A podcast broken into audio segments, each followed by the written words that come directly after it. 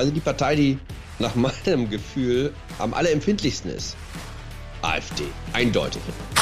Dass eine Zeitung mal fragt, sondern erstmal eine Frage, ähm, äh, bringt das nun was mit der Impfung oder nicht? Äh, Finde ich total richtig. Äh, entscheidend ist ja dann, was ist die Antwort? Und ich habe jetzt den Artikel nicht gelesen, aber offenbar scheint die Antwort dann in ihrem Text zu sein, es bringt was. Das ist natürlich alles, das sind die alles die ganzen Bild-Zeitungshasser. Wahrscheinlich. Das sind ja also in ihrem Link, in ihrem Link, äh, äh, in Profil sind lauter Leute, die Bildzeitung so, so doof finden. Und die sich jetzt bestätigt fühlen in ihrer Abneigung gegen Boulevardmedien. Sie war einfach die, die, die, die erste sozialdemokratische Kanzlerin im Kanzleramt, die das SPD-Parteibuch ernst genommen hat. Ne? Das ja die Wahrheit.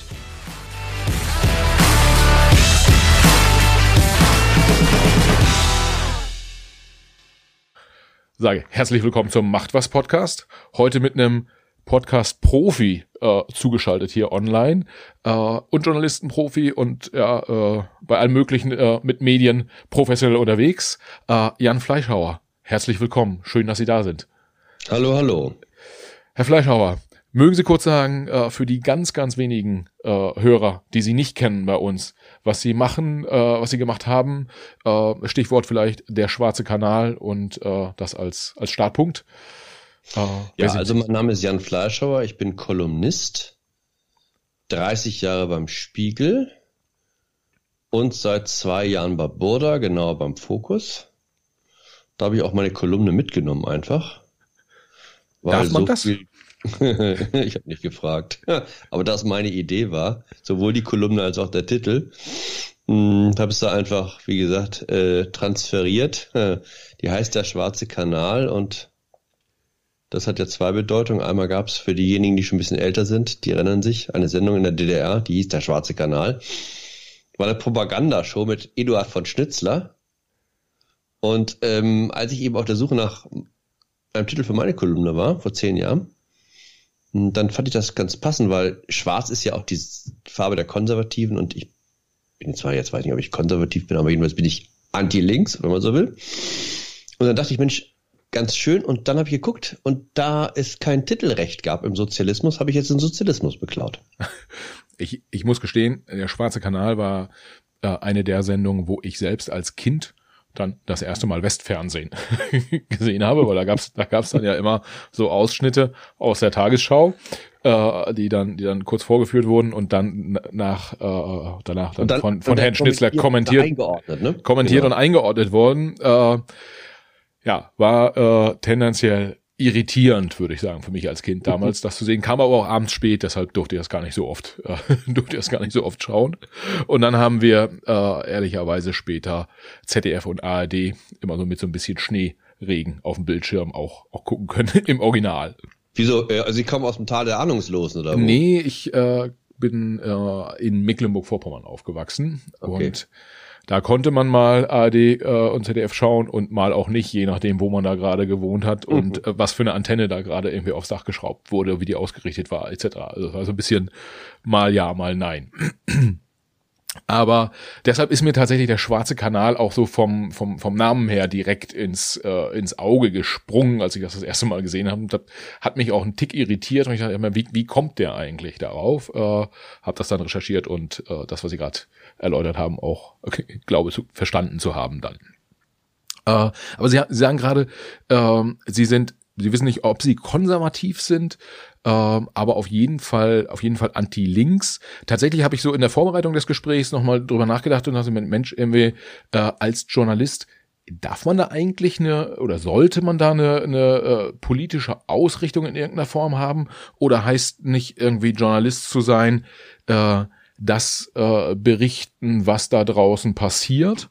ja, es gegebenenfalls noch einordnen, aber ich glaube irgendwie äh, äh, der der Herr Augstein, der Spiegelgründer, hat der mal nicht nicht gesagt irgendwie sagen, was ist als Journalist ist der ist der richtige Weg. Ja, aber wir reden jetzt erstens vom Meinungsjournalismus und da wäre es ja komisch, Meinungsjournalismus zu betreiben ohne Meinung, ne? Oder so, äh, ich habe heute die Meinung, morgen die andere.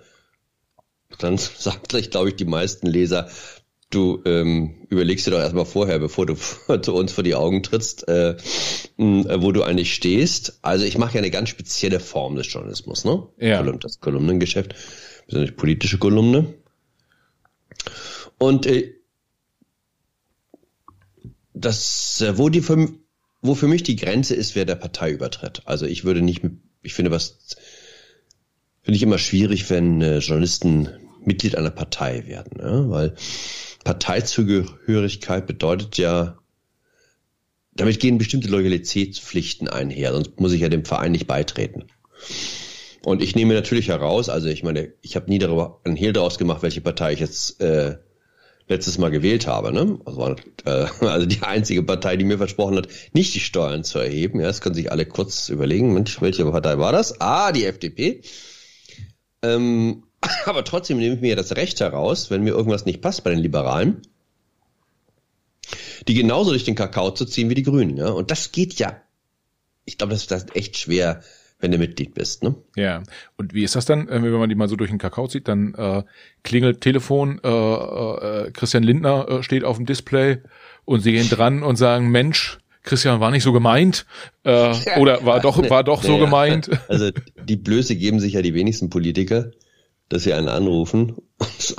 so, also ich glaube, wenn ich jetzt richtig zulagen würde, äh, könnte schon sein, dass Christian Lindner SMS schreibt, sagt, was, was denn jetzt passiert, ja.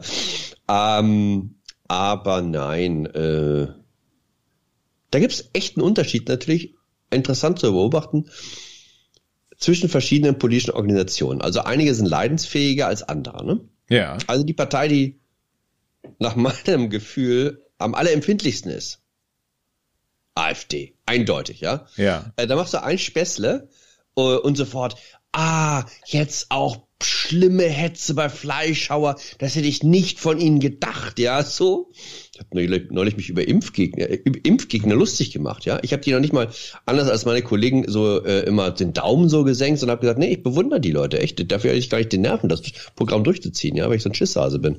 Ähm, so, ich habe mich nur gesagt, ich wundere mich nur nicht, nur, dass ihr dann, wenn ihr auf der Intensivstation landet, euch alles mögliche an Medikamenten einpfeifen äh, lässt, denn ich meine, Hand aufs Herz, ist das nicht auch möglicherweise ein ganz schlimmer Medikamentenversuch, den sie an euch da machen?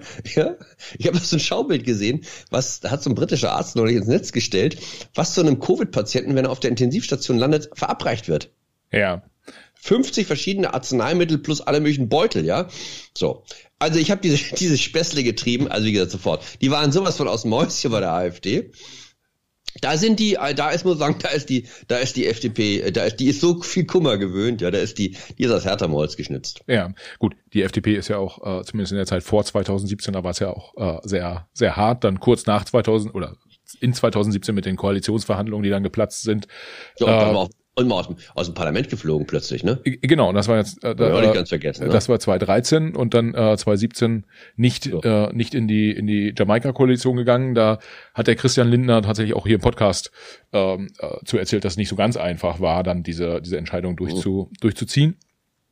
Äh, und vielleicht auch da äh, Frage an an Sie als Journalist. Es gab ja die äh, einen, die gesagt haben, Mensch, der Lindner, der lässt da irgendwie die Koalition platzen, der stiehlt sich aus der Verantwortung. Und dann gab es tatsächlich ja weniger, die gesagt haben, naja, okay, er steht wenigstens zu seinem Wort und äh, wenn er seine Inhalte nicht durchsetzen kann, dann regiert er nicht. Äh, da ist man ja als Journalist auch schon äh, da, da mach, also da berichtet man ja nicht nur, da macht man im Zweifel ja auch Meinung, oder? Egal, ob jetzt die eine oder die andere richtig ist, ja. aber man hat da schon auch eine gewisse Power, die man, die man, gerade wenn man auch so eine Reichweite hat wie sie, äh, auch, auch ein Stück weit nutzen kann. Ja, wobei mit der Power, das hält sich echt in Grenzen. Also, dass die Leute jetzt das wählen würden, was ich ihnen empfehle, ja, die Illusion habe ich vor langem, lang aufgegeben. Also, also es gibt ja Journalisten, die leben so in dem Glauben, also wenn sie jetzt so einen flammenden Leitetitel schreiben, ne? Was die Kanzlerin jetzt im südchinesischen Meer tun muss, ja, dass dann also offenbar die Haken zusammengeschlagen werden im Kanzleramt. Allein so, was die Kanzlerin tun muss, so ein Satz, der käme mir nie über die Lippen. Ähm, davon habe ich mich ja lange verabschiedet. Ja. Äh, gibt's gibt's andersrum aber nicht auch Politiker, die sagen, oh, äh, ich mach mal dieses oder jenes, weil irgendwie, das kommt jetzt bei, bei Bild oder das kommt beim Fokus oder beim Spiegel besonders gut an oder vielleicht auch besonders schlecht, je nachdem, irgendwie, was, was man da für eine Strategie verfolgt. Also, dass sie schon versuchen, sich so ein Stück weit von den Medien tragen zu lassen? Ja, unbedingt. Also, das ist natürlich eine ganz große Krux, würde ich sagen, der politischen Klasse, dass sie versucht, gut anzukommen. Ja.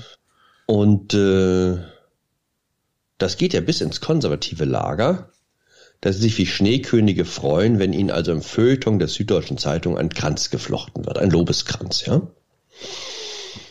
Und was sie, glaube ich, dann oft übersehen ist, dass ähm, erstens die Journalisten, die ihnen da den Kranz flechten, wenn es zum Tag des Schwures kommt, also zum Wahltag, natürlich sie alle nicht wählen werden, ja, sondern die machen brav dann weiter ihr Kreuz bei Rot, Rot-Grün. Hm? Und das Zweite ist, dass äh, es eine unheimliche Gefahr ist, also das Feuilleton der Süddeutschen mit dem eigenen Wahlkreis zu verwechseln. Ja, die Leute vor Ort, die einen dann wählen sollen, oft ganz anders über die Dinge denken, als äh, es in der Süddeutschen empfohlen wird. Ja. ja. Äh, vielleicht kurz zwei Zwischenfragen. Ist richtig, also interpretiere ich richtig, wenn Sie sagen, ein Großteil der Journalisten wählt tendenziell eher eher links als jetzt ja. mit mit rechts. Ist ja auch, das ist ja jetzt keine Erfindung von mir oder ja. eine, eine, sagen wir, Vermutung. Da gibt es ja alle möglichen äh, Selbstauskünfte und Umfragen. Ja. Äh, immer wieder wird das erhoben und ähm, also etwa, man geht da ein bisschen die Zahlen auseinander, ob es jetzt zwei Drittel sind oder über 80 Prozent, äh, wenn man sie denn fragt, die sich im rot-grünen Lager verorten. Aber das deckt sich auch mit all meinen Erfahrungen in Redaktionen und diversen Redaktionskonferenzen. Das ist so. Ja, okay. Gab ich jetzt ehrlicherweise kein Gefühl dafür. Ich, äh, es gab mal Studien darüber, welche äh, wie Volontäre in den, bei den öffentlich-rechtlichen äh, Gut, da war es ja noch krass. Da hat ja, glaube ich, da hatte so ein Volontär mal gefragt, oder sein, sein Mitvolontär, ne? Ja. Bei der AfD und da haben, glaube ich, 92 Prozent gestimmt für Rot-Rot-Grün allein, glaube ich, 25 Prozent für Linkspartei. Ich würde mal sagen, das war jetzt ein sehr spezielles Ergebnis, dass wir der Jugend der Volontäre zuschreiben wollen. Das schleift sich so ein bisschen im Alter ab. Aber nein, das ist also das ist ein, das ist ein relativ stabiler Wert. Äh, die letzte große Umfrage, die dazu gemacht wurde, äh, die ich kenne, äh, da haben sich für das bürgerliche Lager erklärt, also ihre Sympathie ich glaube 15,8 Prozent, ja, äh, und bürgerlich in diesem Fall repräsentiert von CDU, CSU und FDP. Ja, und ähm, wie kriegt man das dann hin? Also sagen wir mal, die, ich meine, das ist ja wie bei jeder Marktforschung, ne? irgendwie äh, diese, da die Daten so richtig gut interpretieren kann man sie, wenn man äh, sich selber erhoben hat. Aber sagen wir mal, ähm, wenn wenn tatsächlich so eine übergroße Mehrheit der Journalisten sich eher so im, im SPD-Grünen äh, verorten würden. Ähm, wie kriegt man es denn trotzdem hin? Äh, diese Journalisten haben ja trotzdem den Anspruch, äh, kritisch beispielsweise mit der rot-grünen oder jetzt mit der auch Ampelkoalition umzugehen. Äh, was glauben Sie dann auch, vielleicht auch ein spezieller Blick dann, Sie als Konservativer, der da drauf guckt und Journalist, äh, kriegen die das hin? Und wenn ja, wie machen die das? Oder was, wie machen sie es vielleicht auch nicht? Das kommt so ein bisschen auf den, das Temperament des Einzelnen an. Also, ich würde mal sagen, bei diesen ganzen Investigativleuten, ja, mm, die haben so eine Terrier-Mentalität, ja. Die gehen in, in, in den DAX-Bau, ja, ähm, buddeln sich dann da ziemlich unerschrocken vor, meist durch furchtbare Aktengebirge und da spielt es, glaube ich, irgendwann keine Rolle mehr, äh, ob derjenige, den man da verfolgt, ob der nun bei den Grünen ist, bei der, bei der CDU. Das ist, äh, das finde ich auch sympathisch. Ja? Und das ist eine wichtige Profession. Also äh, Leute, die einfach ähm, was rauskriegen wollen, was von dem andere wiederum nicht wollen, dass sie es rauskriegen. So, also mir, ich bin für das, ich war ja ähm, also dafür, dafür bin ich verloren. Da fällt mir einfach die Geduld, ja. Also dieses tagelang und stundenlang durch so irgendwelche so ganz kleinen Zeilen von, von Zahlen rein zu ähm, wühlen, wo jemand also möglicherweise auf den Bahamas sein Geld versteckt hat, ne? Und dann Wochen und Monate zuzubringen, um dann die entscheidende Zahl zu finden. So, das ist ein Teil. Der andere Teil, sagen wir politische Beobachtung äh, oder Parteiberichterstatter, das sieht man ja, die hatten, haben natürlich dann zum Teil erkennbar Mühe. Also das haben wir, glaube ich, in der Berichterstattung mh, über den Wahlkampf gesehen äh, und die Befassung mit den Grünen und ihrer Spitzenkandidatin Annalena Baerbock. Ja, also irgendwann war das Thema natürlich, äh, Schummelieschen hat abgeschrieben so groß, da konnten selbst die also ähm, größten äh, Fans der Grünen nicht ganz drüber vorbeigucken, aber man merkte, finde ich, äh, in großen, vielen Teilen der Medien ähm, so einen richtigen Unwillen, dem mal näher zu treten. Also Frau Baerbock hatte ja erklärt, dass dieses Buch, was sie da veröffentlicht hat und von dem sie glaubt, das müsse sie jetzt veröffentlichen, dass sie das alles selbst geschrieben hat. Das hat sie mehrfach gesagt. Und daran gibt es nun bis durch große Zweifel. Die Wahrheit ist, sie hat vermutlich nicht selbst geschrieben, sondern hat sich von allen möglichen Quellen und Zuarbeitern da im grünen, äh, in der grünen Parteiwelt zuliefern lassen und war dann selbst überrascht, ja, was alles in ihrem Buch drin stand, auch an Fehlern, äh, weil der eine oder andere, wie das so ist, wenn ich da eben so 20 Mitarbeiter beschäftige, einige sind halt sorgfältiger, andere kleistern irgendwelche Parteireden zusammen. So, aber dem mal richtig nachzugehen, also eine richtige, in diesem Fall Investigativrecherche, hat sie nun dieses verdammte Buch selbst geschrieben oder nicht? Das ist bis zum Wahltag nicht erfolgt. Ja. Und ich glaube, das hätte man, das, das hätte man bei jedem Kandidaten von der CDU, CSU gemacht. Ja, ich finde das sehr, äh, sehr, sehr interessant. Ähm, ich habe auf dem Thema eher eine wahrscheinlich subjektive Wahrnehmung. Ähm, was ich gesehen habe, ist, nachdem aber diese Annalena Baerbock äh, äh, Buchthematik, auch ihr Lebenslauf und so, das wurde äh, ja da wurde ja irgendwie durchaus drüber berichtet, ähm, kam relativ stark, insbesondere auch aus, aus dem Grünen Partei und ihrem Umfeld, ähm, wurde relativ hart geschossen, so nach dem Motto, man würde jetzt die Frau Baerbock fertig Gut, machen. Gut, aber das ist ja das ist aber äh, noch was anderes. Also, dass sich eine Partei wehrt. Ja. Das ist ja naheliegend, ja. Und jetzt sich jetzt also eine Gegenstrategie überlegt. Ich glaube, dass die Gegenstrategie, die die Grüne Partei gewählt hat, nicht besonders clever war. Ne? Das ist nochmal also ein anderes einen, Thema. Promi-Anwalt wie Christian Scherz einzuschalten, das ist äh, für alle, die ihn nicht kennen, das ist äh, eine sozusagen der bekanntesten deutschen Medienanwälte, der normalerweise so Leute wie Boris Becker äh, oder hm, irgendwelche äh, Adligen vertritt, wenn die sich von der Bildzeitung äh, nicht gerecht behandelt fühlen. Ich erinnere noch Boris Becker zum Beispiel, als der doch einen Offenbarungseid in London leisten musste. Ne? Dann hat er sich Christian Schatz genommen, also den Anwalt, den auch Annalena Baerbock dann mandatiert hat.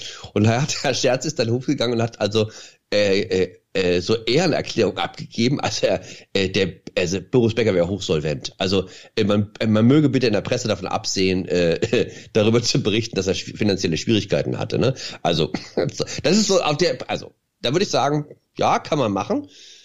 Ähm, aber das ist, das ist das ist ja die Partei. Wir befassen uns ja jetzt ähm, mit dem Journalismus und da hatte ich, wie gesagt, das Gefühl, da hatte doch der eine Kollege, eine oder andere Kollege eine echte Ladehemmung. Ja, nee, was ich meine ist, ähm, wenn die, ich sag mal so, wenn die Journalisten Ladehemmungen haben und die Partei sich dann doch schon auch relativ heftig wehrt. Äh, da hätte ich dann, also so einen Anwalt zum Beispiel einschaltet, da hätte ich dann gedacht, Mensch, was wäre dann passiert, wenn da richtig äh, aus der äh, journalistischen Ecke geschossen worden wäre, in Anführungsstrichen geschossen. Ähm, das, das hätte, dann hätte das ja alles nochmal viel mehr eskalieren können, prinzipiell. Ähm, ja. Also, ist, also die Voreingenommenheit, das ist ja, darauf kam wir, darauf kam wir ja zu ja. sprechen. Das ist ja wie wie bei jedem Menschen. Also wenn sie natürlich jemand, sagen wir mal, mit einem eher, äh, mit jemandem eher sympathisieren oder eher einen milden Blick auf den haben, dann müssen sie sich halt einen größeren Schubs geben, ja. ne? innerlich, dem jetzt am Zeuge zu flicken, als wenn das jemand ist, den sie so, so doof finden. Ja, gut, das, das ist ja menschlich. Äh, so, ja, so, genau. So, so, das ist, ähm, und da würde ich sagen, ist die Aufgabe eines, eines, eines Chefredakteurs, ähm, dem entgegenzuwirken. Und das Einfachste ist ja, dem entgegenzuwirken, ist, wenn sie auf eine Partei, also wenn wir jetzt von Parteienberichterstattung sprechen, wenn Sie sagen mal, das haben Sie mit zwei Kollegen besetzt, einen zumindest davon zu haben, der die Partei eher, der der Partei eher kritisch gegenübersteht, ne? Ja. ja. Hm, wenn Sie, äh, was man ja auch braucht, ist dann irgendwie so so Zugang zu den äh, ja. handelnden, handelnden Personen. Ja. Und ähm, was ich mich manchmal frage, ist, äh, wie offen sind Politiker dann auch mit den Informationen, die sie rausrücken und wem geben sie äh, die? Also ich, jetzt ganz typisches Beispiel war ja in den endlosen Ministerpräsidentenkonferenzen, die es so jetzt in der Corona-Zeit gab, äh, dass da im Prinzip ja immer wieder was rausgekommen ist und hauptsächlich hat es irgendwie in der Bildzeitung äh, äh, gestanden. Mhm. Äh, da frage ich mich dann, wenn ähm, wir haben ja über Nähe, äh, also jetzt so gedankliche Nähe zwischen äh, Politik und, und, und Journalisten gesprochen, äh, wie viele Politiker waren dann irgendwie super nahe äh, mit den mit dem mit ihren Bildkollegen, dass die da ständig irgendwelche äh, Themen rausgegeben haben. Das muss ja jetzt von außen betrachtet eine stark persönliche Ebene auch sein. Ja, wenn ich da Mitarbeiter bin von, weiß ich nicht, irgendwie Markus Söder oder oder Frau Schwesig oder so und äh, schiebe dann die Informationen raus. Vielleicht kam sie von dem Ministerpräsidenten auch selber, man, man weiß es nicht. Wie funktioniert sowas, so ein Konstrukt? Gut, bei der Bildzeitung weiß ich nicht. Ich glaube, die haben einfach äh, gut recherchiert. Das war deren Ehrgeiz, möglichst in Echtzeit abzubilden, wie diese Verhandlungen laufen. Und haben ihre Quellen, wenn sie so wollen, angezapft. So, was sind die Motive von einem Politiker, das zu tun? Hm, da gibt es ja eine Reihe von Motiven. Eines ist Redseligkeit. Ne? Hm. Das zweite ist, äh, er will sich wichtig machen. Äh, schmeichelt ja auch der Eitelkeit, gerade wenn ich also nicht in der allerersten Reihe stehe, dass ich zeige, welche Geheiminformationen ich besitze, also welchen Informationsvorsprung und den dann mit Journalisten teile. Kann auch sein, dass ich mir was ausrechne. Also wenn ich mit einem einflussreichen Medium mich gut stelle, dass ähm, die, wenn es um meine eigene Karriere geht, hilfreich sind. Das ist zumindest die Erwartung dann, ne? Also ich habe euch ja damals was Gutes getan, dann könnt ihr mir doch auch ein bisschen helfen.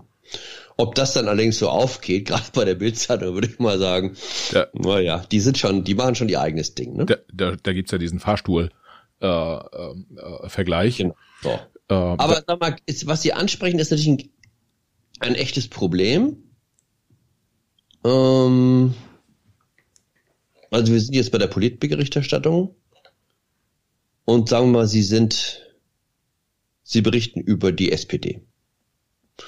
Und natürlich ist Ihr Ehrgeiz als Journalist, möglichst viel rauszubekommen und Dinge rauszubekommen und zu erfahren, die ihre, die anderen SPD-Berichterstatter nicht rausgefunden haben. Und das machen sie in Zweifel, indem sie mit Leuten in dieser Partei reden. Und ähm, Jetzt verabreden sie sich also mit einem einflussreichen Politiker der SPD zum Abendessen. Um den letztlich auszuhorchen. Also, sie werden ihm vermutlich nicht sagen, was ich, dass sie ihn für einen Trottel halten. Hm? Wahrscheinlich nicht. So. Und ähm, der erzählt ihnen jetzt interessante Sachen. Die schreiben sie jetzt auf. Und dann entsteht eine gewisse Nähe über die Zeit. Also sie treffen ihn immer wieder. Mm, weil der Politiker ist ja äh, erstmal misstrauisch, kann er ihn trauen. Und er weiß also, wenn rauskommt, dass er ihnen was anvertraut hat, was er eigentlich nicht hätte erzählen dürfen, gibt's ja Ärger. wie das so ist, also irgendwann weiß er, ah, der Michael Siegler, den kann man vertrauen. Wenn Sie jetzt diesen Mann oder dieser Frau ein Umhängen einem Artikel und sagen, was ist da letztlich, also hat sich total vergaloppiert, ja, ähm, die Vorschlag, den er macht, äh, ist ja also lächerlich so. Also, wenn Sie so wollen, das, was ja oft gefordert wird vom Journalismus, den kritischen Blick jetzt an den Tag legen, dann ist der sauer. Und sagt so mal, was ist denn das? Ich gebe dem Siegler ständig nett essen, ja, erzähle ihm alles Mögliche und jetzt, äh, jetzt äh, hängt er mir so eine Schelle um da, ja. So, das heißt, es wird, das wird zu der Hemmung bei Ihnen führen. Also jetzt äh, dem einen zu verpassen das ist ein Konflikt, der sehr schwer zu beheben ist. Haben Sie das mal erlebt? Äh, also jetzt Klar, entweder ja selber, selber oder der Spiegel in Berlin. Natürlich ist es ja. so. Also mh, mm, also Nähe korrumpiert, wenn Sie auch so wollen. Und es gibt ja, und das ist jetzt echt kein, das ist wirklich nie als Vorwurf gemeint. Es ist ja auch eine, Sie haben ja ähm, zwei Aufgaben oder Erwartungshaltung auch der Chefredaktion zu erfüllen. Auf der einen Seite ganz kritisch zu sein und unparteiisch und gleichzeitig ganz viel rauszubekommen. Und das, sag mal, das liegt im Widerstreit miteinander, wie ich ja gerade versucht habe zu schildern. Weil sie können nicht super kritisch sein und gleichzeitig wahnsinnig nett mit jemandem, um Informationen rauszukriegen. So, und da muss, muss eine Redaktion, muss da einen Weg finden. So. Und ein Weg ist, äh, mh, mm, im Zweifel das kritische Stück zum Beispiel von jemand anderem schreiben zu lassen. So. Es muss ja dann nicht der Kollege, muss ja nicht sozusagen sein, sein Kontakt gefährden. Da macht man es eben so und dann, das, das ist ja, wenn Sie so wollen, das zynische auch des Geschäftes. Dann steht halt ein ganz abträglicher, schlimmer Artikel, ne, über den Minister dann im, im, im, sag mal, im Fokus oder im Spiegel. Und dann ruft er sofort seinen Kontakt an. Wie kann das eigentlich sein? In eurem Drecksblatt und so, ich habe euch immer gut behandelt. Sagt der, sagt der Kollege, ich, ich bin genauso entsetzt wie Sie, ja? Ich bin genauso entsetzt wie Sie. Äh, das ist also ein, ein, eine, eine furchtbare Schandtat, die hier passiert ist, ja? Ja, da sind wir uns ja einig und so, ja? So, so. Das klingt wie eine Geschichte aus dem realen Leben. Also ja. äh, egal, ob jetzt hier in Hamburg oder, oder in München oder in Berlin passiert. Mhm. Äh, was, was ich mich halt, äh, wenn man, wenn man sich so die, die Themen anguckt, dann ist ja auch immer so die Frage, welche Themen sucht man sich dann auch als, als Journalist? Also äh, ich könnte mir vorstellen, nach dem, was Sie jetzt sagen, ein großer Hebel, um überhaupt zu sagen, darüber oder darüber berichten wir, ist, wie gut ist unser Inform Informationszugang. Also gerade wenn man nicht als Investigativjournalist unterwegs ist und dort, ich sag mal, über Monate im Zweifel im, äh, in, in Akten äh, äh ähm, wühlend unterwegs ist, äh, sondern man guckt dann eher so, wo komme ich leicht an Informationen, wo lässt sich eine gute Geschichte draus bauen und mit wirtschaftlichem Druck, den ich jetzt mal da rein interpretiere, auch insgesamt in das Ding, äh, äh, muss, muss das Ding irgendwie auch noch gut verkaufbar sein und eine gute Reichweite kriegen. Dann ist perfekt. Könnte man das, kann man das sagen? Und vielleicht nimmt man noch ein bisschen was Provozierendes mit dazu, damit äh, der Leser oder der Hörer oder äh, der Zuschauer da auch naja. anspringt drauf.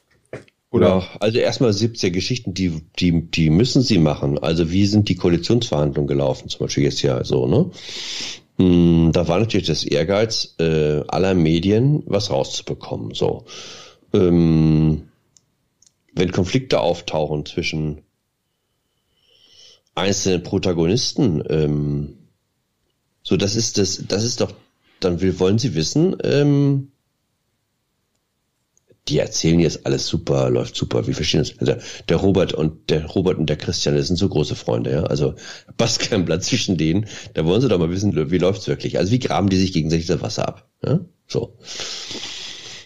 Also sie können sich jetzt irgendwas aus den Fingern saugen, aber äh, nein, ich glaube, dass das, also das, das ähm, meiste wird durch die äh, durch das Tagesgeschäft diktiert. Ja, okay. So, also sagen wir zum Beispiel im Wahlkampf war natürlich, es gab zwei große Geschichten. Die erste große Geschichte, was ist eigentlich mit den Grünen los? Die sind so gestartet bei, in Umfang bei 26 Prozent und dann brach ja das große Gewitter über den aus und äh, es braucht auch alles zusammen. So, und dann ist die Geschichte inside der Kampagne, also sozusagen dieses äh, Furcht und Setzen, Katastrophe und Angst äh, bei den Grünen, ja. Hm, wir verlieren es alles. Die zweite große Geschichte war, was ist eigentlich bei der, bei der CDU los? Ja. Der, der ging ja auch, das war ja auch äh, eine Wahlkampagne, die, wo, wo ja auch am Ende alles schief lief. Oh, und die, also, aus, wenn, Sie wollen doch als Leser wissen, wie sieht's dahinter, hinter den Kulissen aus. Also die nach draußen erzählen die einem immer, wie toll alles läuft und Sie wollen eben den Nahblick haben. Macht ja auch Spaß zu lesen. Also den, den, den Blick des Schlüssel das Voyeuristische. Wie sieht's wirklich aus so? Und jetzt könnten Sie sagen, nee, also ich möchte jetzt machen, wie toll es bei der FDP läuft oder äh, so, aber ja, dann, dann würde Ihr Chef natürlich sagen, ja, ist ja gut, äh, äh, lieber Michael Siegler, nur das interessiert immer gar keinen Menschen. Ja, wo Sie die beiden Themen ansprechen, also jetzt, wenn ich zurückschaue in den Sommer, dann habe ich das Gefühl, ja, äh, warum ist bei der CDU schiefgelaufen? Weil irgendwie Laschet an einer Stelle zu viel gelacht hat und äh, weil ansonsten irgendwie der. Nee, das ist, das ist ja mehr. Das ist ja nur, all das Lachen ist, äh, ist ein sehr unglückliches Bild. Aber das funktionierte ja nur, weil es ohnehin große Zweifel bei vielen Wählern an dem Kandidaten gab. Die dann wiederum aber auch noch, und das, das wäre mein zweiter Teil dazu gewesen, von Markus Söder irgendwie stark geschürt wurden. Also. Ja, aber so ist das. Also, der Helmut Kohl hat es auch nicht leicht gehabt, kann man nur sagen. Der hatte den Franz Josef Strauß im Nacken, also der hat, äh, der hat auch nicht äh, gegeizt mit Kritik. Wie gab das, wie gab es die, die berühmte Wienerwaldrede von Franz Josef Strauß? Schon drei Maß Intus über Helmut Kohl, der Mann sei charakterlich, ähm, inhaltlich und in jeder Hinsicht unfähig, ein Kanzler der Bundesrepublik Deutschland zu sein, ne? Ist, äh, da, das, das ist schon auch eine harte Geschichte, aber äh, nee, wo, also soll ich sagen, das ist, das ist, das ist so.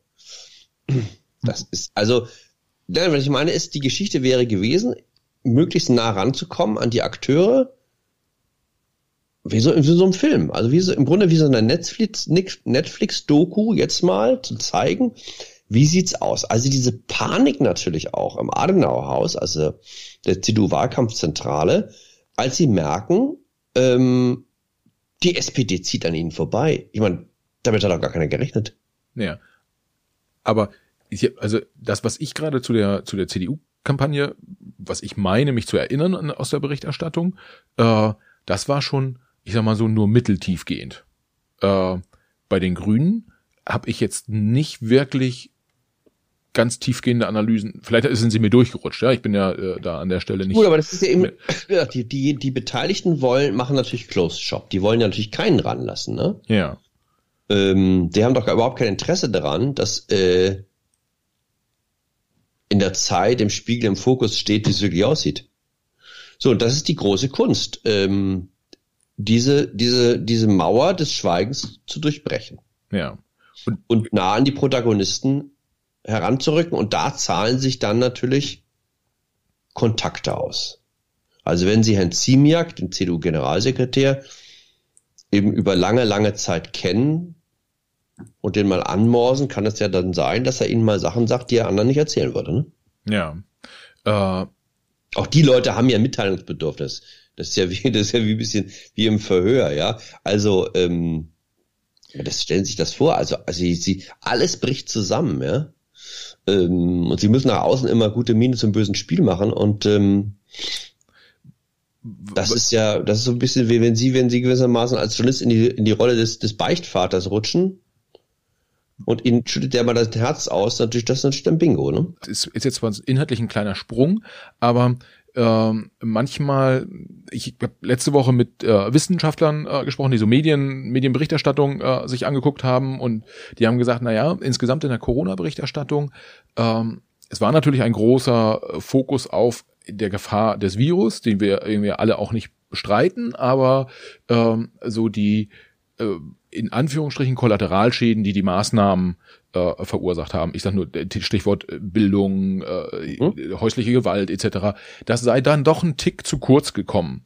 Und was ich mich zwischendurch gefragt habe, ist, ob wir vielleicht auch, oder wir ist falsch, weil ich gehöre da ja, äh, bin da mehr so im Hobby unterwegs, aber äh, Journalisten, Medienhäuser in Deutschland vielleicht auch ein Stück weit die Politik aus der Verantwortung gelassen haben bei so Themen wie, wie sieht's eigentlich in den Schulen aus, äh, äh, Impfstoffbeschaffung, das war natürlich in der ersten Runde, als das erste Mal nicht geklappt hat, war es ein großes Thema, aber äh, dass jetzt zum Beispiel, äh, äh sei es aus Lieferkettenproblemen heraus oder aus Lieferprozessen heraus oder weil tatsächlich kein Impfstoff da ist, ähm, es nicht sein, äh, es ist, dass, dass Ärzte nicht impfen können beispielsweise, dass Leute stundenlang irgendwie äh, vor der Praxis stehen und dann nicht geimpft werden oder dass es irgendwie bescheuerte Regeln gibt wie, oh, deine zweite Impfung ist seit ist fünfeinhalb Monate her, du darfst aber erst irgendwie nach sechs Wochen die Booster, äh, sechs Monaten die Boosterimpfung kriegen.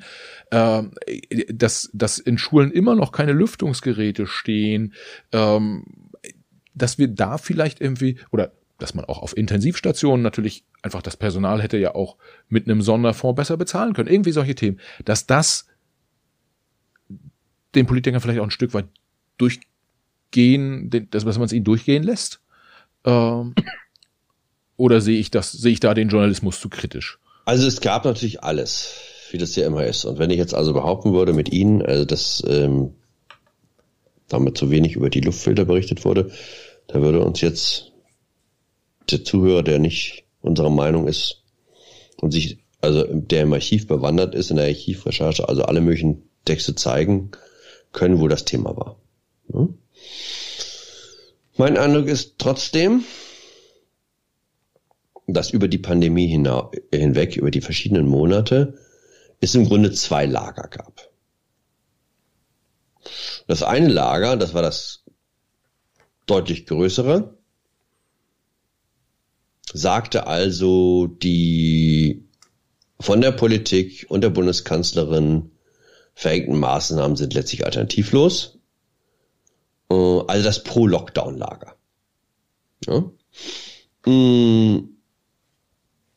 Das zog sich, sagen wir mal, von Spiegel, Zeit, Stern, Süddeutsche, sagen wir mal eben die alle linksliberalen Medien dabei.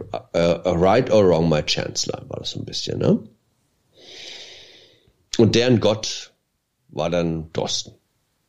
Bis dann später in der Zweitphase dann diese No-Covid-Bewegung um diese Virologe Melanie Brinkmann. Also Deutschland abschießen, Schlüsselwerk werfen und erst wieder aufmachen, wenn das Böse besiegt ist.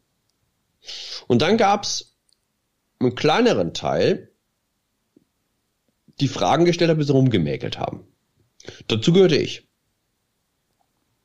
Also ich habe erkennbar eine Minderheitenposition, glaube ich, kann man sagen, eingenommen von Anfang an in der Berichterstattung oder in der Kommentierung in diesem Fall der Corona-Pandemie. Und da habe ich ja dann so Mitstreiter an meiner Seite gehabt wie mein Freund Jakob Augstein, der eigentlich, sagen wir mal, politisch ja nun ganz auf dem anderen Schiff unterwegs ist. Ne? Mm. Wir fanden uns in einem Lager wieder und haben ja dann auch einen Podcast gemeinsam gemacht, eine Zeit lang der The Curve hieß, also am Anfang hieß es ja Flatten the Curve, war doch diese ja. berühmte Losung, wo wir uns also die Woche getroffen haben und über die Auswirkungen der verhängten Maßnahmen geredet haben. Und dann, würde ich sagen, gab noch die Welt, die klar dagegen gehalten hat, und die Bild mal so, mal so. Das war Mediendeutschland. Und ähm, der öffentlich-rechtliche Rundfunk im Grunde im Prinzip kanzlertreu. Also es wird immer schlimmer und die Zahlen und wir müssen unbedingt was tun und ähm, so. Und was die da im Ausland treiben, zum Beispiel in Schweden, ist total äh, verantwortungslos und so. Und ähm, ich war unzufrieden mit der Berichterstattung, muss ich sagen. Aber, das, aber andererseits hat es mir natürlich auch wie oft auch eine Lücke eröffnet. Ne? Ja. Also ich habe, äh, ich glaube, also da mein Anspruch ja ist, etwas zu schreiben jede Woche, was noch nicht geschrieben wurde, ähm, hat es mir das natürlich leichter gemacht. Ja. Vielleicht an der Stelle für die Hörer, ähm, da äh, wir hier äh, natürlich auch nicht eine, ein komplett umfassendes ähm, eine komplett umfassende Informationen sozusagen vorliegen haben und wie Sie ja gerade schon gesagt haben, Herr Fleischhauer, äh, es gibt den einen oder anderen, der in den Archiven besser bewandert ist und äh, dann die Luftfilter äh, äh, sozusagen auch zeigen kann. Wir, genau aus dem Grund machen wir demnächst auch noch mal einen Podcast mit Wissenschaftlern, von denen ich eben sprach, die genau äh, analysiert haben, was wurde wie berichtet äh, in, der, in, in, in der Corona-Krise. Alles zu, ne? Also wir sind ja nicht ganz auf Vermutungen nur angewiesen. Ja.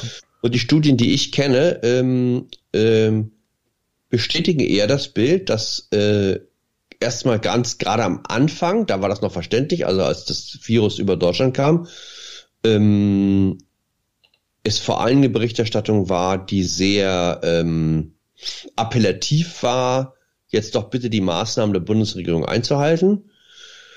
Und da sagen dann die, also diese Medienwissenschaftler, gut, das kann man im ersten Teil noch verstehen und dann setzt die Kritik vor allem im, im hinteren Teil an. Ähm, ja, ich habe da vielleicht, wenn wir auf die Bundeskanzlerin, die ja gerade ihren Zapfenstreich heute äh, äh, bekommen hat für den für den Abschied, wenn wir auf, auf die gleich nochmal eingehen können. Was ich mich frage ist, und da möchte ich, vielleicht können Sie mir helfen, so ein bisschen in so einen Journalistenkopf rein reinzuschauen ähm, und auch äh, da parteiunabhängig, meinetwegen, ähm, wenn jetzt ein Jens Spahn oder oder auch äh, ein Karl Lauterbach zum Beispiel äh, beide über die über die vollen Intensivstationen gesprochen haben und das verbunden haben mit entweder Lockdown in der ersten Phase oder dann auch einem Impfappell, ähm, dann kann ich beides nachvollziehen und ehrlicherweise, ich bin ja auch pro Impfung äh, beispielsweise.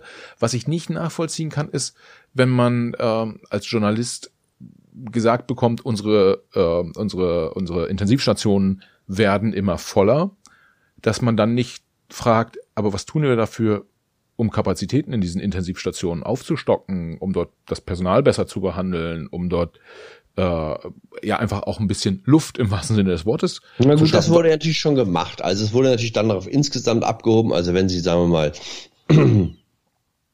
äh, eh finden, dass das Gesundheitssystem zu sehr äh, dem kapitalistischen Verwertungsprozess unterworfen wurde, ja, dann war die Pandemie für sie der Beweis, ähm, dass man das im Grunde wieder komplett in Staatshand legen muss. Ja?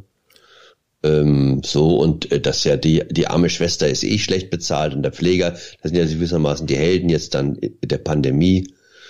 So, und ähm, da guckt sich natürlich auch sozusagen jeder das entsprechend äh, seiner Vorannahmen an und kommt zu den Schlüssen, äh, die er äh, auch schon vor der Pandemie gezogen hätte. Das ist ja so. Also sie gucken in eine Krise rein und fühlen sich im Wesentlichen, äh, wenn sie das ähm, sich dann so angucken, gucken äh, in ihren politischen Überzeugungen bestätigt. So ist das jetzt hier auch. Ja? Okay. Okay, das heißt, Sie sagen, ähm, es wurde schon hinterfragt dann auch. Ja, also das ist, ja, das, die, die wird die, ähm, das, das Gesundheitssystem angeblich kaputt gespart wurde. Wir geben zwar so viel aus äh, wie keine, glaube ich, Nation der Welt, ja, aber, aber gut, kaputt gespart. So, darum wird natürlich auch nochmal ein Streit jetzt gehen, wahrscheinlich im Nachhinein nach, wenn das, äh, wenn der sozusagen, wenn wir aus diesem dunklen Tunnel mh, hm, dann irgendwann äh, ans Tageslicht wieder treten, welche Forderungen daraus äh, oder welche Folgerungen eigentlich daraus zu ziehen ja. sind. Was ich ganz interessant finde, ist, Sie sagen kaputt gespart. Äh, letztendlich eine Frage des Geldes. Ich persönlich glaube, eigentlich bin ich ja die, die Schweiz hier sozusagen im Podcast, aber ich persönlich glaube, dass ja nicht unbedingt alles nur eine Menge, eine Frage der Menge des Geldes ist, was man ausgibt, sondern im Zweifel auch, wo man es ausgibt und wahrscheinlich kann man sinnvoll im, im Gesundheitssystem auch noch mehr Geld ausgeben, aber insgesamt haben wir ja in der Covid-Krise schon auch zum Beispiel über Kurzarbeitergeld sehr, sehr viel Geld ausgegeben. Das heißt, wir als Deutschland, äh, dadurch, dass es, dass wir wirtschaftlich so stark waren, äh, konnten wir beispielsweise verhindern, dass die, dass die Arbeitslosenquoten äh, nach oben geschnellt sind in, in der Zeit. Also ist vielleicht auch ein, ein, ein Punkt, über den man auch im Nachgang mal nachdenken sollte. Was wäre eigentlich passiert, wenn uns diese Krise ereilt hätte in, zu einem Zeitpunkt, wo wir wirtschaftlich nicht so stark sind, wo wir nicht zehn Jahre lang Wirtschaftswachstum hinter uns äh, gehabt hätten, sondern äh, vielleicht eine wirtschaftliche Phase, wie wir sie 2004 äh, in, in Deutschland hatten. Also wir sehen ja jetzt, ähm, dass die beiden, also dass die Regier jetzt künftigen Regierungsparteien ein bisschen zurückhaltender sind, was die Verhängung von Lockdowns angeht. Und die Grünen sind da besonders interessant, weil die waren jetzt in der Zeit unter Angela Merkel, wo sie auch keine Verantwortung getragen haben, irgendwie immer auf, auf diesem Kurs auch. Im Zweifel schließt das Land ab. Und jetzt, wo sie in die Regierung eintreten, merkt man ja, wenn man sich die so anguckt, ich glaube, bei Anne Will, weiß ich, weil sagt, glaube ich, weiß ich, saß nicht Katrin Göring-Eckert da? Nee. Oder Frau Baerbock war, glaube ich, da. So Hand in Hand mit Herrn Lindner, ja. Äh, also wütende Attacken von der, von der anderen Seite. Sie müssten jetzt endlich was handeln und tun und am besten drei Wochen Lockdown oder sechs Monate, drei Monate oder was auch immer. Weil die sich natürlich überlegt haben, die Grünen, naja, jetzt haben wir schon 400 Milliarden Schulden. Wir jetzt nochmal 200 Milliarden da draufpacken, ja? Ich glaube, ein Tag Lockdown war so 8 Milliarden. Dann ähm, wird das ja alles mit unseren ganzen schönen Klimaschutzplänen gar nichts. so. Und man sieht ja, dass, dass die jetzt also wirklich deswegen auch ans Limit gehen. Hm, hm, okay. Ähm, die, äh, also dieser, diese, dieses Thema Geld, also im Prinzip wird ja ganz viel irgendwie ähm, äh, immer auch das Thema Geld runtergebrochen. Das so ein bisschen, weiß nicht, es, die Bundesregierung stellt auch Ja, wir hatten die Lüftungsgeräte für die Schulen. Dafür gibt's ein Budget. Ja, es, ist, es gibt Geld. Wir kaufen uns quasi frei äh, äh, mit Kurzarbeitergeld, mit Budgets für Lüftungsanlagen, mit diesem, mit jedem. Aber ganz viel von dem Geld kommt ja auch nicht an bei den äh, in den Institutionen. Und wenn ich mir heute angucke, dass jetzt in äh, beispielsweise Mecklenburg-Vorpommern äh, die Anti-Corona-Aktion in den Schulen ist halt, wir machen die Fenster auf. Ja, das ist jetzt nicht Hochtechnologie und das ist irgendwie wahrscheinlich auch nicht prozessoptimiert und vielleicht sogar auch nur so mittelgesund. Äh, da hätte man ja nach 20 Monaten auch schon mal weiter sein können. Behaupte ich mal. Aber ist, ist vielleicht auch gar nicht, gar nicht unbedingt ein Thema für, für uns beide jetzt hier. Da können, können wir wahrscheinlich bei einem, bei einem Bier drüber, äh, äh, drüber philosophieren.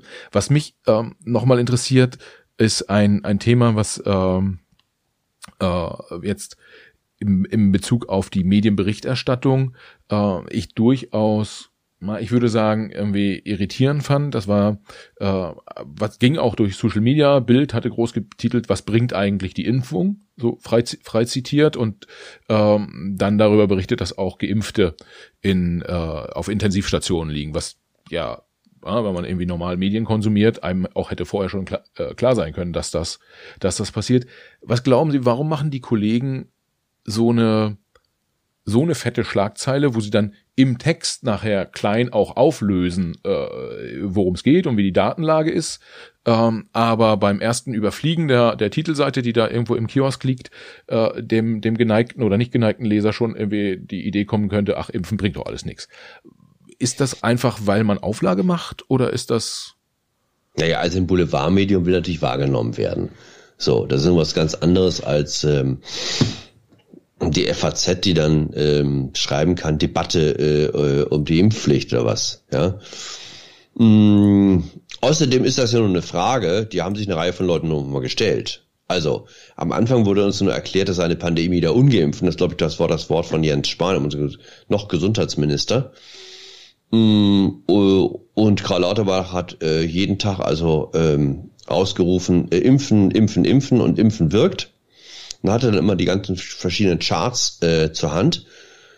Äh, und jetzt heißt es, ja, das ist ein Problem, also mit den Ungeimpften, äh, aber auch für die Geimpften. Äh, und da würden sich jetzt so viele Leute auch anstecken, die geimpft sind und dann ist das Thema plötzlich Impfdurchbrüche. Dass eine Zeitung mal fragt, ist ja erstmal eine Frage, ähm, äh, bringt das nun was mit der Impfung oder nicht? Äh, finde ich total richtig. Ja. Also äh, entscheidend ist ja dann, was ist die Antwort? Und ich habe jetzt den Artikel nicht gelesen, aber offenbar scheint die Antwort dann hier im Text zu sein, es bringt was. Ja. Äh, was ich frage, ist so die, ich sag mal so, in, im, im, im Online-Marketing würde man sagen, ist Clickbait. Ja, ich mache mal eine aggressive Frage, äh, um möglichst viele Leute draufzuziehen. Aber ich, das ist so ein bisschen so die, wo, wo ich so die die die Frage nach dem wie viel Verantwortung hat man irgendwie, wenn man so Schlagzeilen produziert? Das muss ja jetzt nicht unbedingt, können wir auch wegnehmen von diesem Bildartikel. Das könnte ja auch sein, wenn Sie eine Kolumne machen, die dann auf, auf, auf Focus Online und im Fokus steht, wo die große Schlagzeile erstmal oben drüber ist, ja, irgendwie bringt alles nix oder äh, macht alles keinen Spaß oder was auch immer, ähm, und Sie das dann erst im Text aufklären. Wahrscheinlich lesen ja 90 Prozent nicht den Text, sondern die lesen nur die Schlagzeile und machen sich darüber ihre Gedanken. Das äh, Ganz, das ist ganz zum offen. Glück bei mir anders. Das ja. darf ich sagen. Also äh, wenn man in die, äh, also wenn man nur im Print unterwegs ist, kann man sich ja über seine Texte alle möglichen Illusionen machen. Äh, also zum Beispiel die Illusion natürlich, dass zunächst ihr Text gelesen wird. Ne?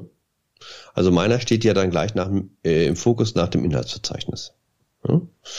Und äh, Natürlich gehe ich davon aus, dass also das allererste, was der Fokusleser liest, Fleischhau ist.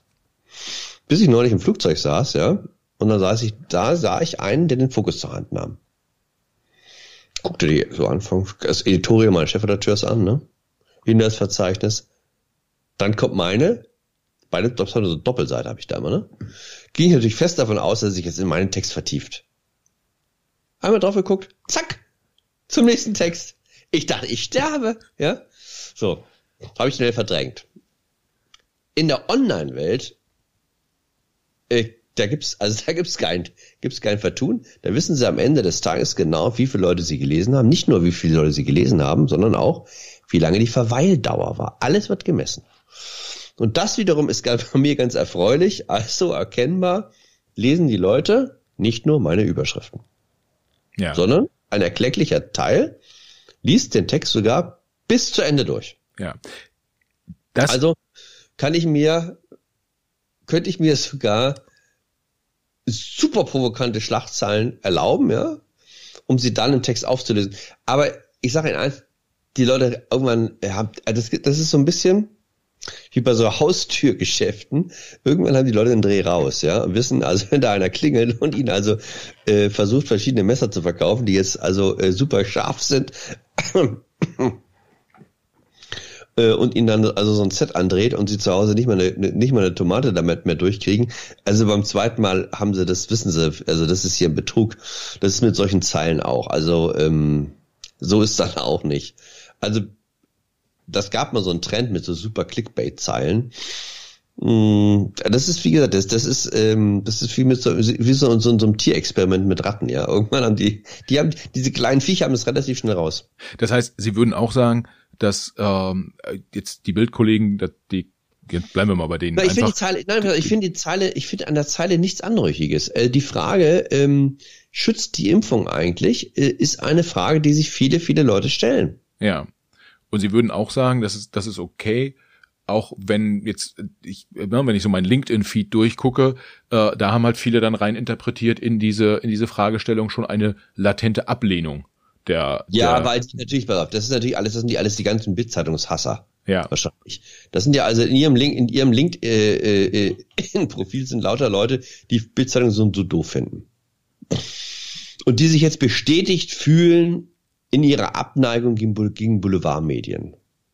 So, ah, guck mal, wie die Bild wieder Stimmung macht, so. Ja.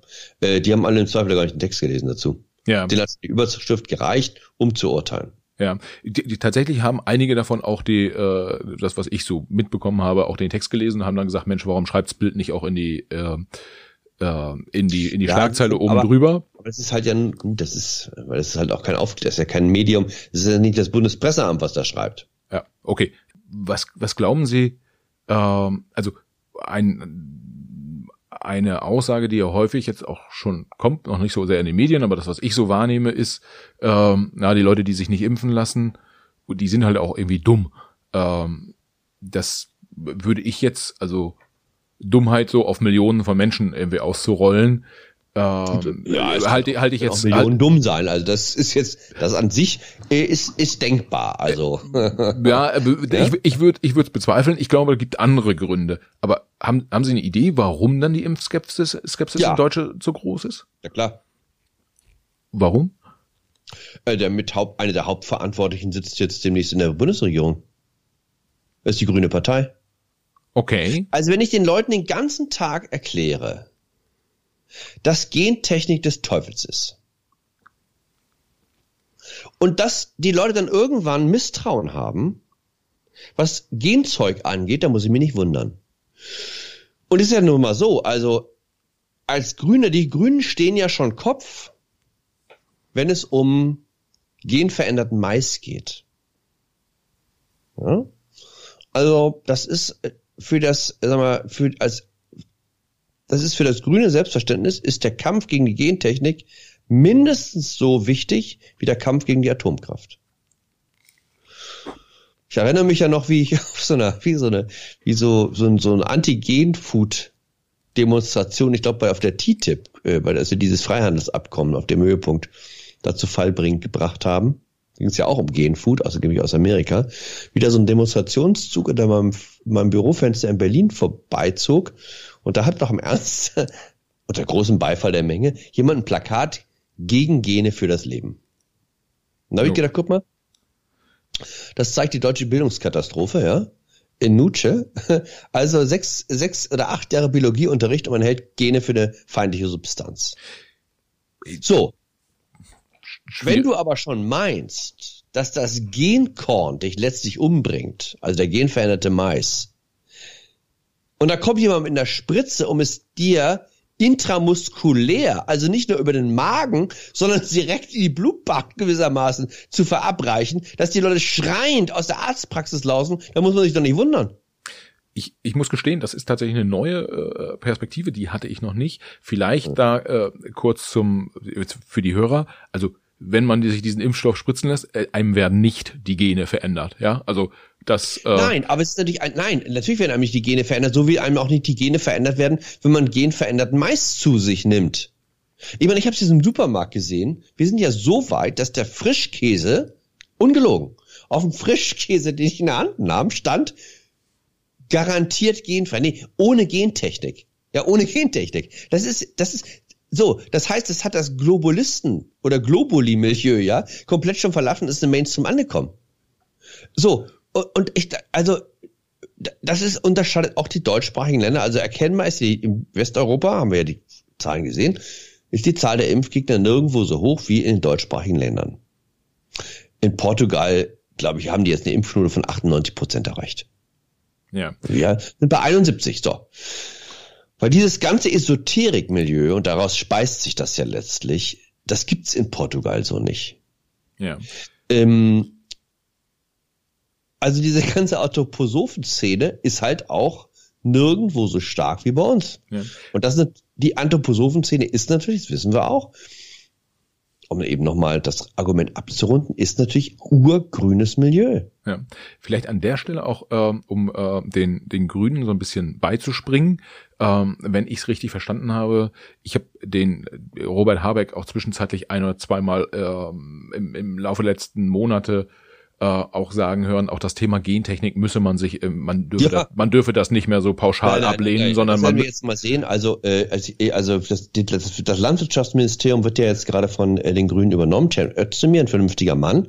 Aber ich habe es ja gerade gesehen, also seine beiden Staatssekretäre, die kommen schon so aus dieser ganzen Demeter-Anthroposophen-Szene. Äh, ich glaube, da wird sich überhaupt nichts ändern.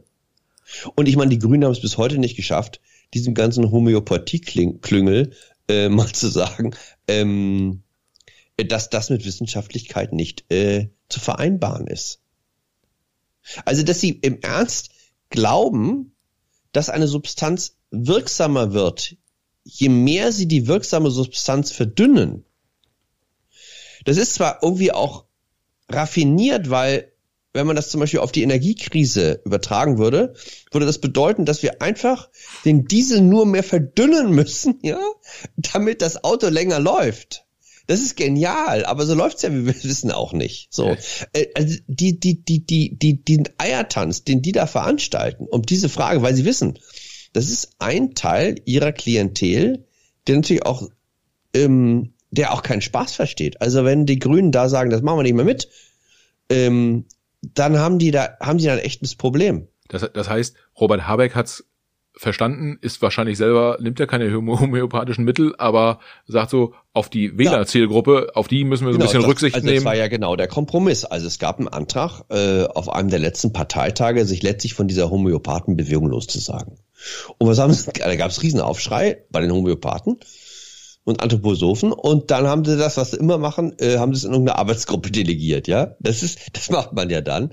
Äh, natürlich, also Habeck, Habeck ist, äh, Habeck ist äh, relativ vernünftig. Bei Renate Künast zum Beispiel, auch so eine Obergrünen, ist das schon wieder fragwürdig, weil, ich meine, Renate Künast, die kenne ich nun lange, die war immerhin Verbraucherministerin unter Rot-Grün, dann Kandidatin der Grünen äh, für das Bürgermeisteramt in Berlin, würde man denken, eigentlich eine patente Frau. Mit wem turnt die da ständig rum? Mit Frau Shiva, ich habe den Namen ver vergessen, Janana oder was Shiva, das ist eine Inderin, die auf diesem ganzen ähm, Anti-Gen-Food, Anti, äh, Rice, Anti-Gen veränderte Pflanzentrip ist. Was postet Frau Shiva, eine enge Freundin von Frau Künast, vor ein paar Wochen? Sie habe aus sicherer Quelle erfahren, dass die wahre Quelle des Coronavirus nicht Wuhan sei, sondern das Genfood, das man Tieren in Indien zu essen gegeben habe. Okay, das muss ich nochmal nachrecherchieren. äh, das ist Teil meiner neuen Kolumne. Das ist so, das ist alles crazy shit. So, also Sie haben mich ja gefragt, wer ist schuld? Ja, äh, eine der Hauptschuldigen habe ich jetzt gerade benannt.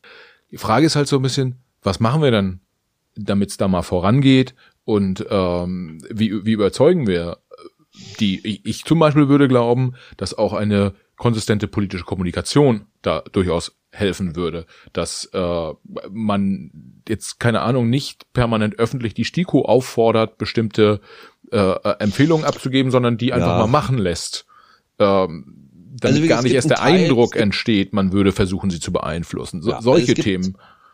Es gibt einen Teil dieser äh, der Szene, die wird man, die wird man jetzt erreichen, indem man äh, das Leben für nicht Geimpfte so schwierig macht, dass der eine oder andere sagt, komm, da lohnt sich der Widerstand nicht. Ja? Also mh, hm, das darf man nicht. Also also mein, mein, mein Sohn, der der älteste, der, der studiert jetzt äh, Jura in Berlin, der erzählte mir gerade von einem Kommiliton, der jetzt seine erste Impfung von der Woche abgeholt hat, weil der es bislang so durchgekommen ist und saß nicht ein.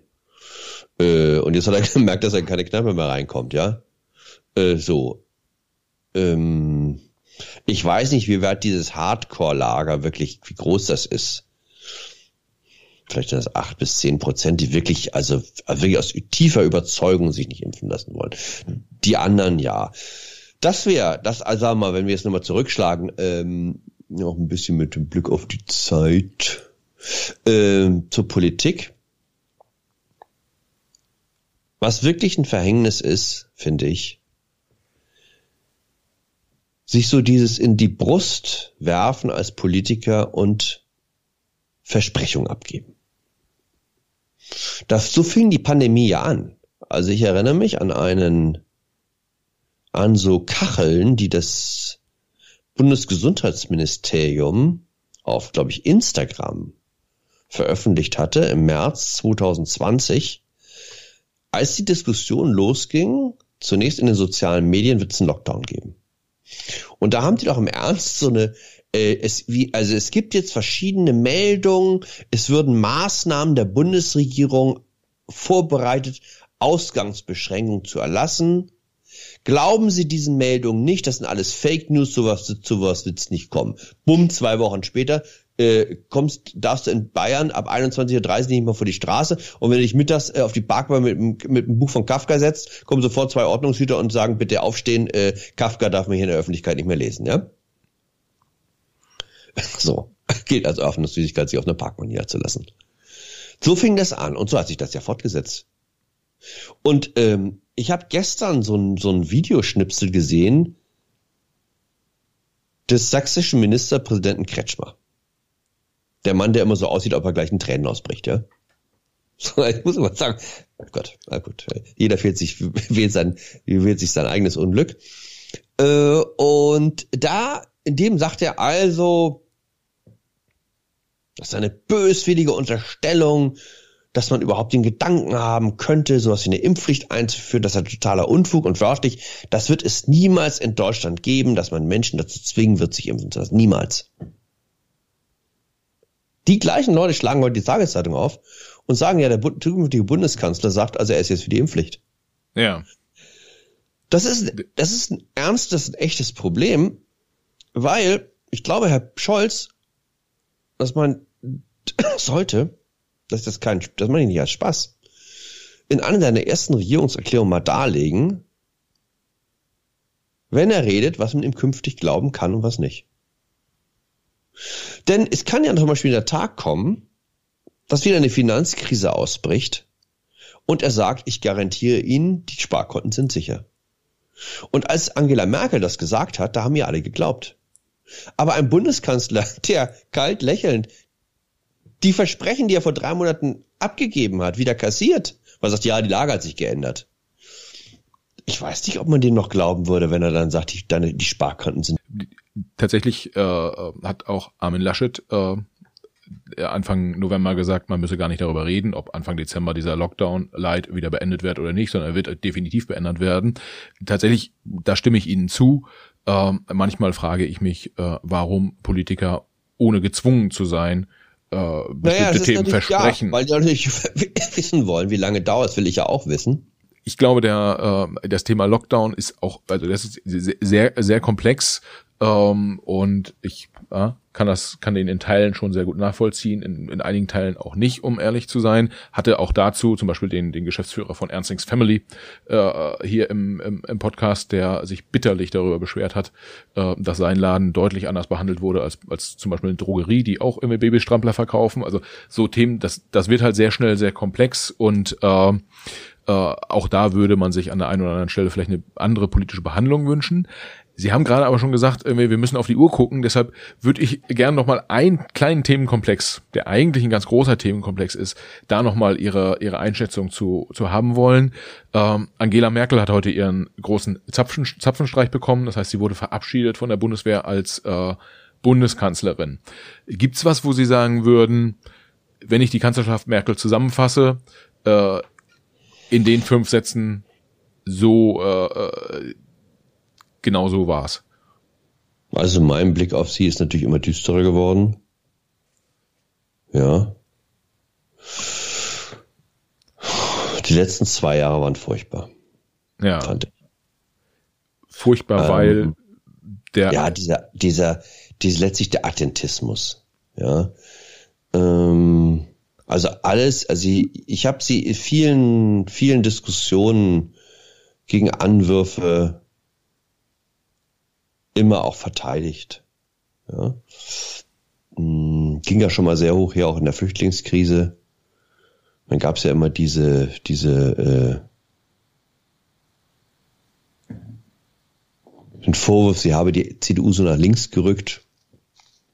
Ja. Sag mal, kein Kanzler hat den deutschen Sozialstaat so ausgebaut wie das Mammut des Konservatismus Helmut Kohl. Hm?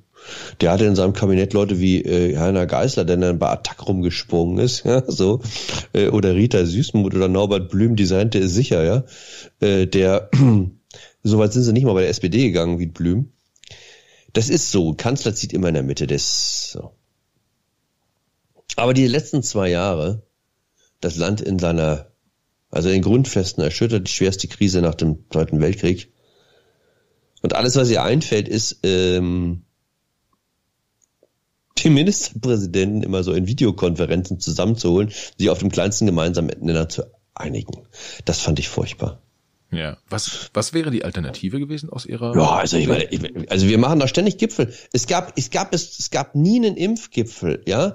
Es gab nie einen Schulgipfel. Es gab nie einen, ähm, äh, das ist so verrückt, fand ich. Möglicherweise war, ist dann irgendwie, ich meine, sie ist ja eine ich habe sie ja wirklich auch kennengelernt, auch in sehr kleinen Kreisen. Ähm, und äh, die Intelligenz kann einem auch im Wege stehen. Also wenn man das, das Naheliegende nicht mehr macht. Ja. Also das, wenn, wenn Olaf Scholz jetzt sagt, also äh, er holt sich da so einen General ins Kanzleramt, so wie die Portugiesen und die Italiener das gemacht haben, da soll es jetzt organisieren. Ich glaube, das ist ein cleverer Schritt. Ja. Ähm, und äh, ja, also sie hat ja letztlich in den letzten zwei Jahren immer so die Lage kommentiert. Das geht ja bis, das geht ja jetzt bis, geht ja bis in diese Woche. Also sie sagt dann, was man tun müsste. Ja. Und, und verteilt Noten. Das findet sie ungenügend und nicht weitreichend genug. Aber mein Gott, sie ist die Bundeskanzlerin. Sie kann es doch machen. Sie kann doch ihren Gesundheitsminister anordnen, anweisen, alles Mögliche kann sie tun. Ja. Das hat dann, das hat dann auch die Krise gezeigt, dass, wenn man will, als Bundeskanzlerin wahnsinnige Macht hat. Ich, Frau Merkel ist doch immer so stolz darauf, dass sie sich so, dass sie so nah an der Wissenschaft ist äh, und immer so viel auf äh, den Rat von Leuten wie äh, Herrn Wieler vom RKI und Herrn Drosten und Frau Brinkmann und so weiter gibt. Äh, Herr Wieler sagt, Herr, Herr, also den kann man keinen Vorwurf machen. Ja. Die haben es ja reingeschrieben. Herr Wieler, Herr, Wieler, Herr Wieler sagt ja, er hat immer gewarnt und äh, hat, hat doch niemand was gemacht. Vielleicht das nochmal zum, zum Schluss. Äh, ist ja auch so, da kommen wir ja wieder ein bisschen so zurück zum Zusammenspiel Medien und Politik. Ähm, also kann es daran liegen, dass Angela Merkel eine Karriere hingelegt hat, die man also die, die ist ja aller Ehren wert, ja, ihre persönliche Karriere von der, von der ostdeutschen äh, Wissenschaftlerin hin bis zur Bundeskanzlerin der, der Bundesrepublik Deutschland, die 16 Jahre da an, äh, an der Spitze stand. So eine Karriere gibt's ja nicht so häufig. Dann hat sie ja auch ein paar Krisen zu bewältigen gehabt, irgendwie die eine besser, die andere schlechter, wie wir gerade äh, diskutieren. Äh, sie hat jetzt das Land nicht digitalisiert und hat auch so ein paar andere Themen äh, nicht gemacht, aber. Gut, das gibt's bei jedem Kanzler. Also das, das, das hast du bei jedem, dass äh, bestimmte Dinge nicht vorangekommen sind, ja. ja. Ähm, also ich glaube, dass die hat sich in der, also ihre Position in der Flüchtlingskrise. Die Deutschen zeigen ihr goldenes Herz und die Bundeskanzlerin im Besonderen da hat sie sich Hochsitze in den Seelen vieler meiner Kollegen dauerhaft eingerichtet. Ja? Und ähm, das hat zwar das Land auch schon, will ich sagen, gespalten, aber hat uns ja immerhin die AfD beschert, also äh, hatte so die eine oder andere Folge, auch unerwünschte Nebenwirkung. Aber von dieser Substanz zehrt sie bis heute. Und sie ist irgendwie, seitdem ist sie sakrosankt. Und alle sind sich sofort darüber einig, äh, dass der Jens Spahn ein Topf ist, ja, und äh, die CDU ist ganz furchtbar. Aber sie ist von aller Kritik bis heute ausgenommen. Das heißt, sie hat sich so ein bisschen auch von ihrer eigenen Partei abgekoppelt und dem. Das hat sie ja eh immer Personal. schon. Also meine, sie hatte ja Mühe in der letzten Pressekonferenz auf die Frage, wo sie denn den Wahlabend verlebt, zu sagen, äh, den Namen ihrer Partei noch zu erinnern, ja. Sie sagte dann ja so eine lustige Formulierung, ja, ich, Sie können sich sicher sein, dass ich in der Partei, die mir nahe, äh, der Mitglied ich bin, äh, dass ich da noch Kontakt halten werde. So, ganz strange, ja. Ähm, das ist ja irgendwie entfallen, das über der CDU ist ja zwischenzeitlich.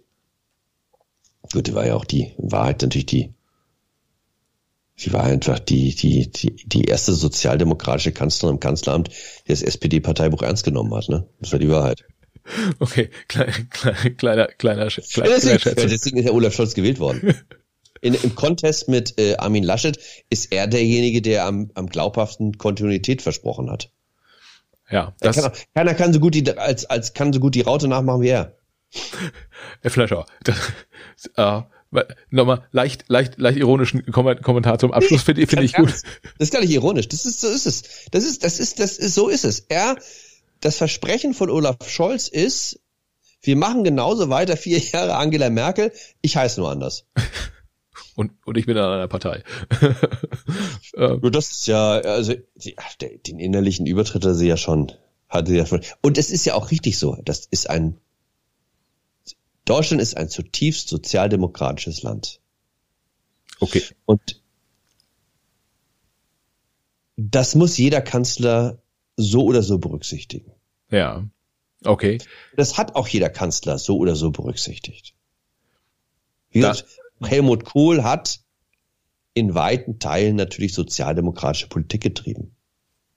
Der war nur habituell ein Konservativer mit dieser ähm, Lust an der Strickjacke und äh, der Münzsammlung auf dem Schreibtisch und dem Fischtank im Hintergrund. Äh, und ähm, dieser ausgestellten dann, ähm, diesem ausgestellten Febel für einfache Hausmannskost, ja, schwäbischer äh, Pfälzer. Aber seine Politik hatte eine ganz klare sozialdemokratische Handschrift.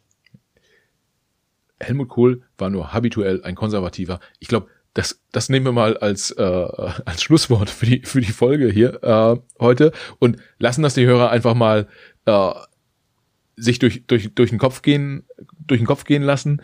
Ähm, es hat richtig Spaß gemacht, mit ihnen äh, sich auszutauschen. War ja fast, fast schon ein bisschen eine Diskussion und nicht, nicht unbedingt ein Interview. Ähm, aber ja, hat Spaß gemacht und ähm, ja, auch bei den Themen, wo äh, man vielleicht auch nicht, nicht 100 Prozent einer Meinung ist, finde ich es gut, wenn man sich da irgendwie auch drüber, drüber unterhalten kann. Und ja, im Zweifel glaube ich tatsächlich auch, dass das Land, das Land braucht das ja auch so ein bisschen. Mehr Austausch miteinander, mehr miteinander reden und äh, möglichst ja, einander nicht, nicht verurteilen gegenseitig. Ich glaube, das haben wir. Haben also wir wenn ich eine Bitte äh, äußern darf, äh, ich finde vor allem eine gewisse Heiterkeit, ja. Äh, gewisse Heiterkeit äh, tut immer gut Also nicht äh, so, das ist ja auch meine, das ist ja meine Devise, heiterer Pessimismus. okay. Alles klar. Viel, vielen Dank, Jan Fleischhauer. Schön, schön, dass Sie dabei waren. Danke Ihnen.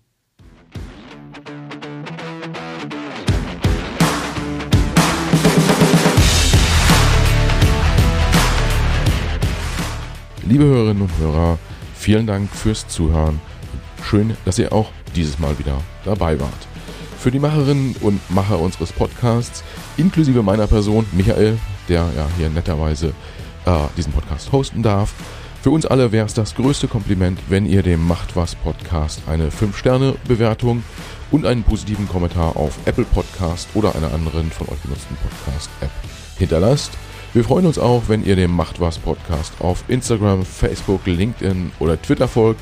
Schreibt uns dort gern Nachrichten, kommentiert unsere Episoden, übt gern auch Kritik und macht uns gern auch Vorschläge für Gäste, die ihr mal bei uns im Gespräch hören wollen würdet. Vielen Dank, viele Grüße und bis zur nächsten Folge. Alles Gute, bis dahin. Ciao.